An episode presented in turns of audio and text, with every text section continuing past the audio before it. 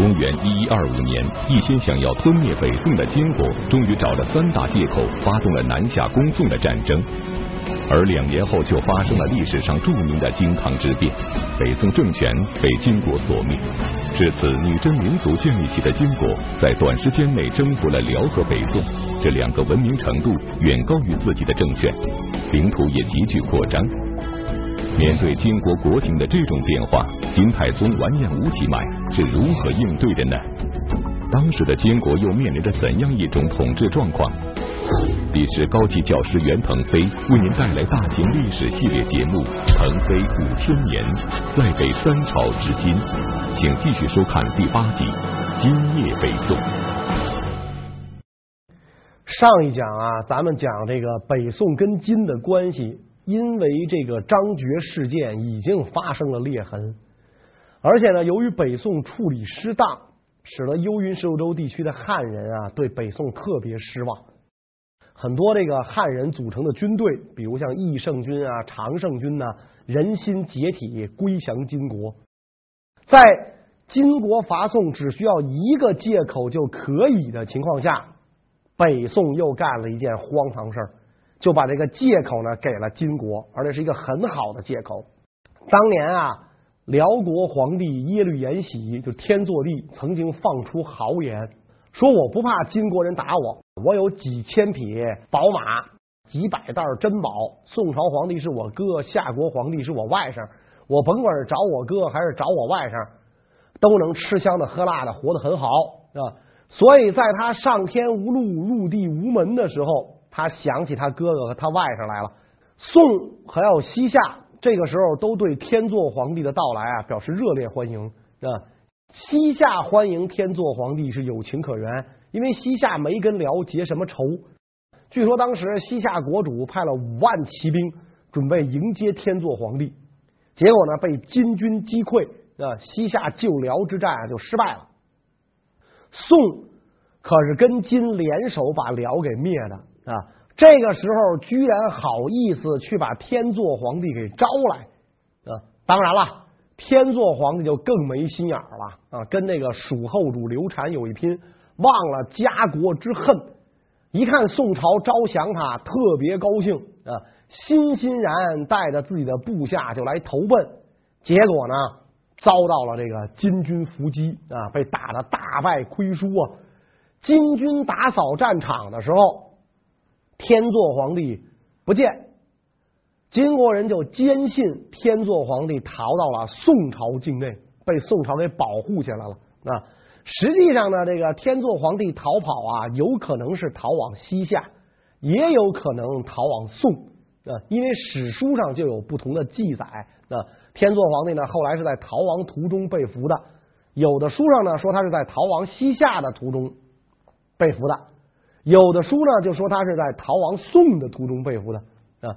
当时金国人是相信第二种说法，说天祚皇帝呢已经逃入了这个宋境，而且呢搜到了宋徽宗亲笔给天祚皇帝写的诏书，说如果呀你要来这个中国的话，驻地千监，屡阅三百人，待之以皇兄礼，为燕越二王之上，地位在宋徽宗的兄弟燕王、越王之上。啊，收到这么一纸诏书，所以这个当时金国使者去见宋军统帅童贯，气势汹汹的责问：当年咱们海上之盟的时候曾经有规定，两国联合对辽作战，谁也不得跟辽单独媾和。现在你们违约，招降天祚皇帝，而且还把他藏匿起来了啊！你们把他交出来啊！童贯是真没见着天祚皇帝。啊，所以一再向金国人解释，没有啊，这是不可能，我们没干这事儿。金国人对宋啊已经彻底失去信任了。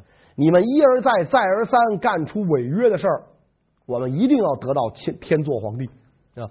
金国使臣正跟那气势汹汹的时候，国内传来消息说，别跟他们要了啊！这个天祚皇帝确实没在他们那儿，逃亡途中啊被咱们给逮着了。金国人更是恼羞成怒啊。逮着天祚皇帝了，干嘛还恼羞成怒呢？那因为他觉得本来我有一个很好的伐宋的借口啊，你如果天祚皇帝在你那儿，我好打你。结果没想到真没在你那儿。金国人觉得自己的面子啊很挂不住啊，他怎么真没在你那儿呢？童贯这个时候来劲了，你看看到没有？我说没在吧？你非说在，你们得赔礼道歉啊！金国人恨恨而去啊！你等着瞧，我就不相信找不着借口打你。在聊天做皇帝这件事上，北宋是有惊无险的躲过了一劫，但是金国人是铁了心要攻打北宋，于是处心积虑四处找茬。那么北宋最终究竟做了什么事，给了金军出兵的借口呢？你要想这个从宋那儿找借口啊，太容易了，马上宋朝人就把一个新的借口送到金国面前。这个借口对于金宋关系而言。就属于那个压断骆驼脊背的最后一根稻草了啊！这是什么事儿呢？当年啊，赵良嗣答应借给金二十万斛白米的军粮啊，现在呢，金国大将完颜宗翰就派人来见宋朝的宣抚使，要这些粮食。这个宋朝的宣抚使啊，就觉得很为难，你一张嘴就跟我要二十万斛粮食。我上哪给你弄去啊？而且我们宣抚司没有接到任何上级的文书，让我们给这二十万斛粮食，我凭什么给你啊？赵良嗣他口头答应给你就给你啊？你金国随便来个人见了我就跟我说，给我二十万斛粮食，你们家赵良嗣答应的，我就给你二十万斛。然后等你走了又来一个，你们家赵良嗣还答应给我三十万呢，再给三十万，那有完没完呢？我这二十万斛粮食哪儿报销啊？我得有发票啊，就这个意思。上级得给我一个公文，我才能决定，我才能把这个粮食给你啊。赵良嗣口许起足平啊，他上嘴皮一碰下嘴皮，他能代表谁啊？他奉圣旨了吗？所以我不能给你。对北宋来讲，这件事儿拒绝的是合情合理、理直气壮。但是在金国人眼里，我要再不打宋朝啊！我这国名就不能叫金了，我就干脆改叫宋得了。当初咱们说定了的事儿啊，说你答应的好好的啊，我们女真人从来都是这样，我们没有文字，从来就是口头一说，双方指天画地就完了，折剑为盟，绝不会反悔啊。但是你们宋朝人说完的事儿，你们全部答应，所以这个燕府巨粮事件。实际上是北宋公文文化跟金朝口头文化之间产生了误会啊，或者说呢，也可能是北宋诚心忽悠人家，装糊涂。但是这件事在金国人看来是可忍，孰不可忍呐？所以金国君臣上下，尤其是领兵的大将，一致喊打。这些大将啊。在跟辽作战的过程当中，既发了财又揽了权。听说宋比辽还富啊，中原汉地更加富庶，战斗力却更弱啊。那个时代的战争啊，战争成本低，战争愿望强烈的一方是不可战胜的啊。这个时候的金军正是战争成本低、战争愿望最强烈的时候啊。我们打辽。就已经让我们鸟枪换炮发了大财了，打宋更不得了啊！这些大将们更是啊，不打仗怎么体现我们的价值啊？一致主战，特别是大将完颜宗翰，女真的名字叫詹憨，这个人是一个军事天才，坚决主张对宋开战啊！另外呢，他主张对宋开战还有一个原因啊，他的妻子萧氏啊是原来天祚皇帝的妃子啊。是在这个跟辽打仗的过程当中缴获的啊，然后就私吞了啊。他娶了天祚皇帝的妃子，另一员女真大将宗望娶了天祚皇帝的女儿。所以这样一来，这个原来故辽的妃子也好，公主也好，怀着亡国丧家之痛，这个仇发泄到谁身上呢？发泄到北宋身上。啊！要不是你们宋朝拜盟，捐弃两国百年之好，助纣为虐，我国家不至于到这步田地啊！所以这俩人啊，这这这这这这个一个公主，一个妃子啊，这俩人就经常跟宗望、宗翰讲这件事儿，一定要出兵教训教训这个背信弃义的宋朝啊！据说这个宗望夫人还经常使用家庭暴力啊！这宗望没辙了，怎么才能摆脱家庭暴力，让夫人欢心呢？只有夫人让我们干什么，我们就干什么。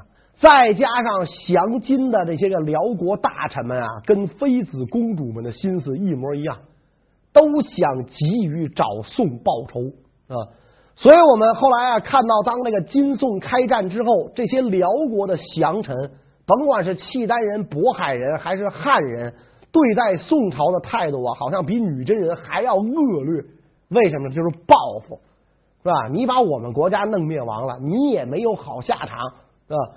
金国统治区从上到下一致呼吁，要教训宋朝，对宋朝开战。在这种情况下，太宗完颜吴乞买不得不遵从众议。金太宗坚决伐宋的理由，除了顺从众议以及为了权财之外，史籍中还有一种荒诞不经的记载，说金太宗是为了私人仇怨而对宋开战，灭亡北宋的。这究竟是怎么回事呢？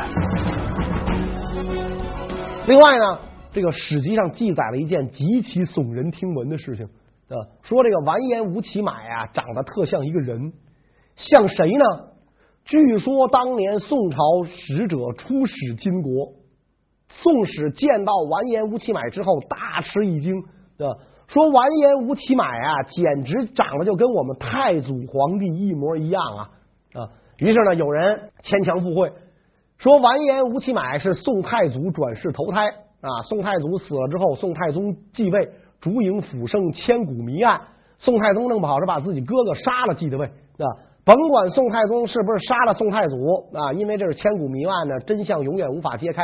但是毕竟宋太祖的几个儿子都没有好下场，以后北宋的地位一直在太宗一系中传承，徽宗就是太宗的后人。所以呢，完颜吴乞买是宋太祖化身，找宋太宗的后人来报仇啊。当然，这种记载是牵强附会、荒诞不经的。完颜吴乞买要真是宋太祖转世啊啊，也不可能说灭了自己的国家啊。甭管怎么讲吧，完颜吴乞买下令伐宋，三大借口：第一是北宋招降纳叛，典型事例就是张觉啊，这没什么好说的；第二说北宋没有定期支付岁币，北宋答应把每年给辽的五十万岁币给金啊，但是这个时候金真的应该体谅北宋的难处。两次跟辽打仗都惨败，而且咱们讲过，北宋是带着金银财宝去打仗的啊，因为他吸取了以前打北汉的教训，打完仗之后没有犒赏三军，士兵们不干啊，所以这次带着金银财宝去的，准备打完了之后发赏金，结果士兵被打散了，赏金全被人辽缴获了，被辽缴获之后，后来又落到了金手里啊，所以那钱啊已经在金手里了。而且呢，这个燕京这边熟地金要了一百万，云州那边要了三百万，而且还要粮食啊。当然后来粮食是没给啊，而且这个金还不断的跟北宋要东西啊，把幽云受州的人口都迁走了。在这种情况下，你再让我支付岁币，我确实很困难啊。但是金不管那一套，你该支付的岁币没支付啊，这就是我打你的借口。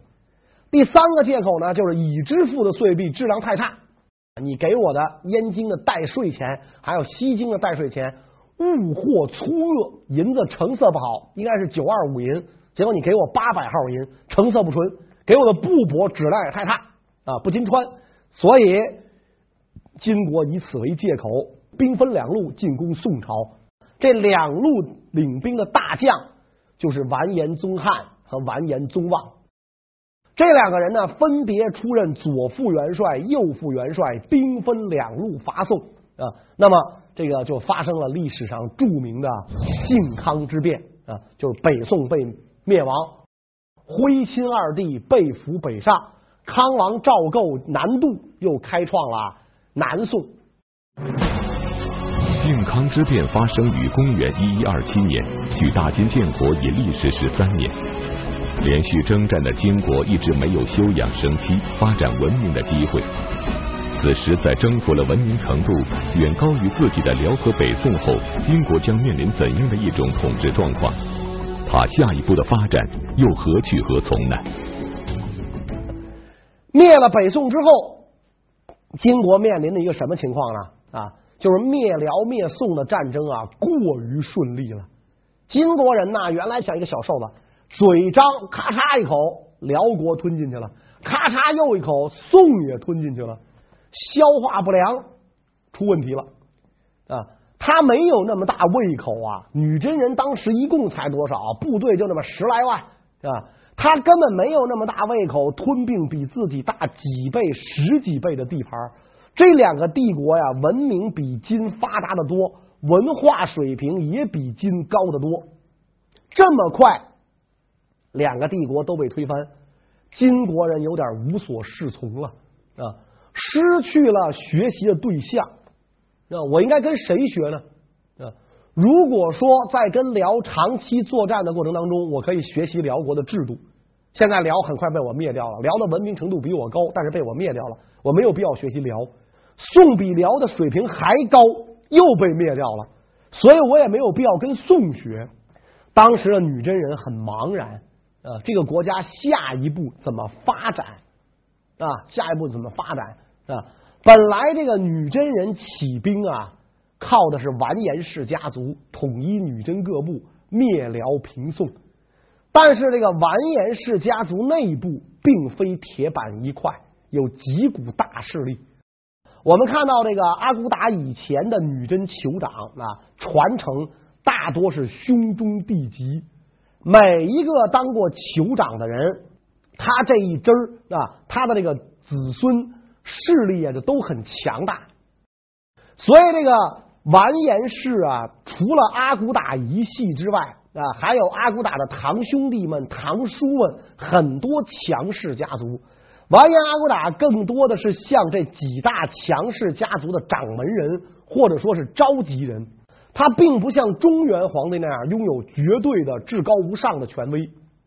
更多的时候啊，皇帝要召集这些个大家族、各大政治势力的领袖，什么事儿啊，大家商量着来。最后呢，完颜阿骨打的意见最重要啊，但是呢。不是说什么事他自己能拍板决定，这是不可能的啊！所以当时的女真人的这个制度啊，实际上是从原始的军事民主制，再向皇权专制过渡这么一个过程啊。完颜阿骨打呢，平衡玩的好啊，有个人魅力，又是一个军事天才。你们跟着我走，能打胜仗；你们不听我的，你们就要失败。所以大家心服口服啊！阿骨打说什么，我们听什么。阿骨打指到哪里，我们打到哪里，这没问题。几大政治势力都服从阿骨打。阿骨打一死，吴乞买一继位，事情变了啊！在这个完颜阿骨打领兵作战的时候，吴乞买作为皇位继承人，长期留守上京，没有离开过东北老家一步。也就是说呢，完颜吴乞买没有立下军功啊，在战场上尺寸之功未立。有可能他在后面负责后勤安顿老家，但是毕竟没在战场上一刀一枪拼杀过，没有流过血，所以啊，其他各派就不服啊！你尺寸之功未立，凭什么对我们指手画脚啊？啊！所以有事儿大家必须得商量着来的这个传统就得到了强化啊！在阿骨打系以外的家族看来，吴乞买只是阿骨打系的领导人而已。所以他们并不服从吴乞买。金国一举灭了辽和北宋，但是金太宗完颜吴乞买手中的权力却随着领土的扩张而越来越小。究竟这种皇权旁落的状况发展到了什么程度？史书中又有哪些相关的故事记载呢？当时女真贵族们有这么一个约定，就是这个金国的国库啊，平时谁都不能用，只有打仗的时候才能开启。开启国库要各个家族一致同意才行啊！大家都约定好了，每个人都要遵守，谁也不能例外。结果有一次，太宗吴乞买擅自动用了国库，据说就拿了二十匹绢。吴乞买在位的时候，上京的规模也是很简陋的啊。这个据说吴乞买也照样下河洗澡，跟大臣们啊一块儿，君臣们之间坦诚相见，也这样，他就拿了二十匹匹绢。啊，可能过新年了，家属要改善一下生活，要穿新衣服，这叫个事儿吗？结果这个宗翰就不依不饶啊！按说宗翰是吴乞买的堂侄儿，论辈分那是你叔叔；论名分，人你是臣，人家是君啊。但是宗翰把祖制抬出来了，咱说好了，国库只有打仗的时候才能开启。陛下擅自开启国库怎么办？君臣廷议，揍吴乞买一顿。于是朝廷之上就把吴乞买扶下来，脱掉黄袍，兵荒五四，打了二十板子。揍完皇上之后，让皇上升座。啊，你说这皇上刚刚挨完二十板子，也不知道怎么能坐在那儿啊。然后宗翰这帮人在磕头啊，死罪死罪，刚才打您对不起，但是我们打您不是因为我们想打您，这是祖制啊。所以我们可以想象啊，当时金国皇权是很衰落的，皇上拿了二十匹绢，在国库里拿了二十匹绢，居然就被人揍了二十板子，能发生这种事情啊？这可能是。前无古人，后无来者啊！在灭辽亡宋的过程当中，立下战功的这些大将们，实力更是越来越强。特别是我们讲西路军的统帅完颜宗翰和东路军的统帅完颜宗望两个人的实力超强。金太宗完颜乌乞买在两路大军南下途中，给宗翰一百多道空白委任状，说：“你率军南下途中。”如果你要任免官员的话，什么事儿都报告给我，恐怕耽误事儿啊！因为这个上京会宁府啊太远啊，你打到山东，打到陕西，什么事儿都要往黑龙江来汇报，不不方便啊。所以我给你一百多道空白委任委任状，你想任命谁你就任命谁，不用什么事儿都向我汇报。这皇上手里最重要的权力就是财权、人用人权和兵权。啊！现在皇帝把用人权交给了宗翰，你可以自己委任官吏。军权人家本来就有，那财权，你想皇上拿二十匹绢就挨了二十板子，他有什么财权啊？所以这东西两路大军南下的过程当中，分别在燕京和云中设立了枢密院。枢密院按照宋辽的制度是是只管军队的啊。但实际上呢，宗翰和宗望的这两个枢密院就变成了金国的两个分裂的地方政府，在金国俗称西朝廷和东朝廷，跟宋打交道的主要是这两个地方政府，对宋提什么条件啊？包括宣战书都是宗翰、宗望俩人一碰商量出一结果就执行，有时候商量出结果后奏报给朝廷，有时候都不奏报给朝廷，等事儿发生了才报告。啊，完颜吴乞买大权旁落，他对这一点是绝对不能容忍的，搁哪个皇上也不能容忍啊！中原百姓但只有元帅，不知有朝廷，金国皇帝等于一点权威都没有，啊，怎么办？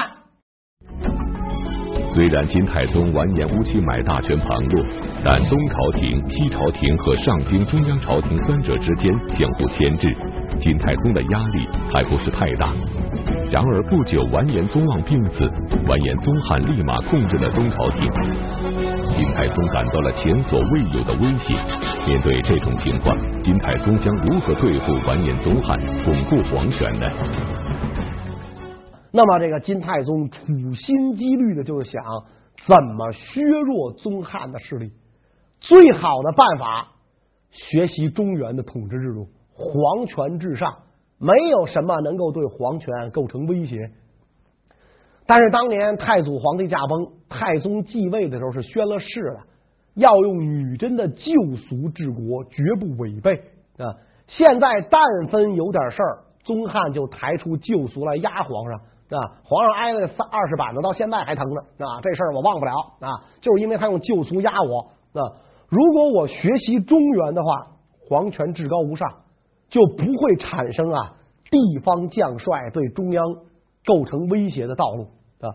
因此，女真人从第二代皇帝开始，毫无例外的，没有其他选择的，走上了汉化道路啊。太宗在位的时候啊，干了这么几件事儿。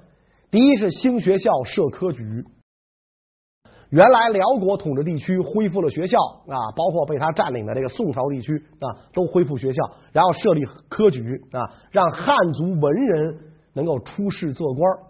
第二呢，定官名、颁爵禄、定服色，官名取法中原啊，原来都是什么蒙安、谋克、伯吉列，都是这些官名。现在呢，用中原的官名啊，定服色就是按这个中原王朝一样啊，一二品高官穿紫色啊，三四五品红色，六七品青色啊，青其实就是蓝，八九品绿色啊，他也这么办啊。然后呢，这个颁布爵禄，不同级别的干部享有不同的俸禄。女真人原来没有俸禄，没有俸禄，我生活怎么办呢？靠抢，所以爱打仗。啊，抢了就是我的。现在定绝路，你不打仗你也有工资啊。要是不打仗也有钱赚的话，谁非愿意到战场上冒险啊？啊，你怎么能每次保证都是你杀人呢？啊，万一有一次人杀你呢？啊，这样一来，女真人动不动就要打仗，什么都要靠拳头说话的这种性情，就可以慢慢的收敛一点啊。再往后呢，制定天文历法。制定刑法，设立礼乐制度，见皇上该跪，咱得跪了。那咱得学中原，不能一进屋盘腿往地下一坐，是吧？跟皇上一块下河洗澡也不允许了。那，皇上洗澡啊，大家得回避了。啊，金太宗呢，就体尝到了做皇帝的乐趣。啊，呃，咱们讲啊，他这样做的目的是为了加强皇权，削弱地方军阀的势力。啊，特别是啊，把这个对外用兵的权利从那个宗翰啊的手里呢往回收啊。金太宗的改革呀，很不彻底啊，他这个这个是很初步的一个改革啊。他这个改革主要依靠什么人呢？主要依靠金太祖的庶长子宗干。宗干虽然是金太祖的长子，但因为是庶出，没有继承权。所以就尽心竭力的辅佐太宗，他希望这个太宗死了以后啊，地位能够传回太祖一系。那为什么呢？因为这个太宗的接班人啊，也就是太宗的弟弟协野死得早，出现了一个什么情况呢？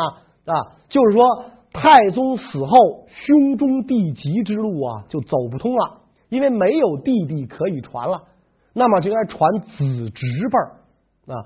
往这个子侄辈儿传，就出了一个问题：传子还是传侄儿啊？按照女真的传统啊，应该是传侄儿的啊。兄弟这一辈儿做这个老大都做完了，然后应该从大哥的儿子做起啊，往下传啊。但是呢，太宗在位的时候一再培养自己的长子宗盘啊，让他进入女真的这个决策圈。做这个伯吉列啊，这在金国历史上啊也是破天荒的啊。凡是当到伯吉列一级的高官，一定是有军功、有大贡献、大勋劳于国家的。因为你是皇子，你就做伯吉列，这还没有过啊。可见太宗是一心想把自己的儿子宗盘培养成接班人。那么太宗去世之后，宗盘能没能够顺利接班？啊，太宗是否能如愿呢？关于这个问题呢，我们下一讲再讲。谢谢大家。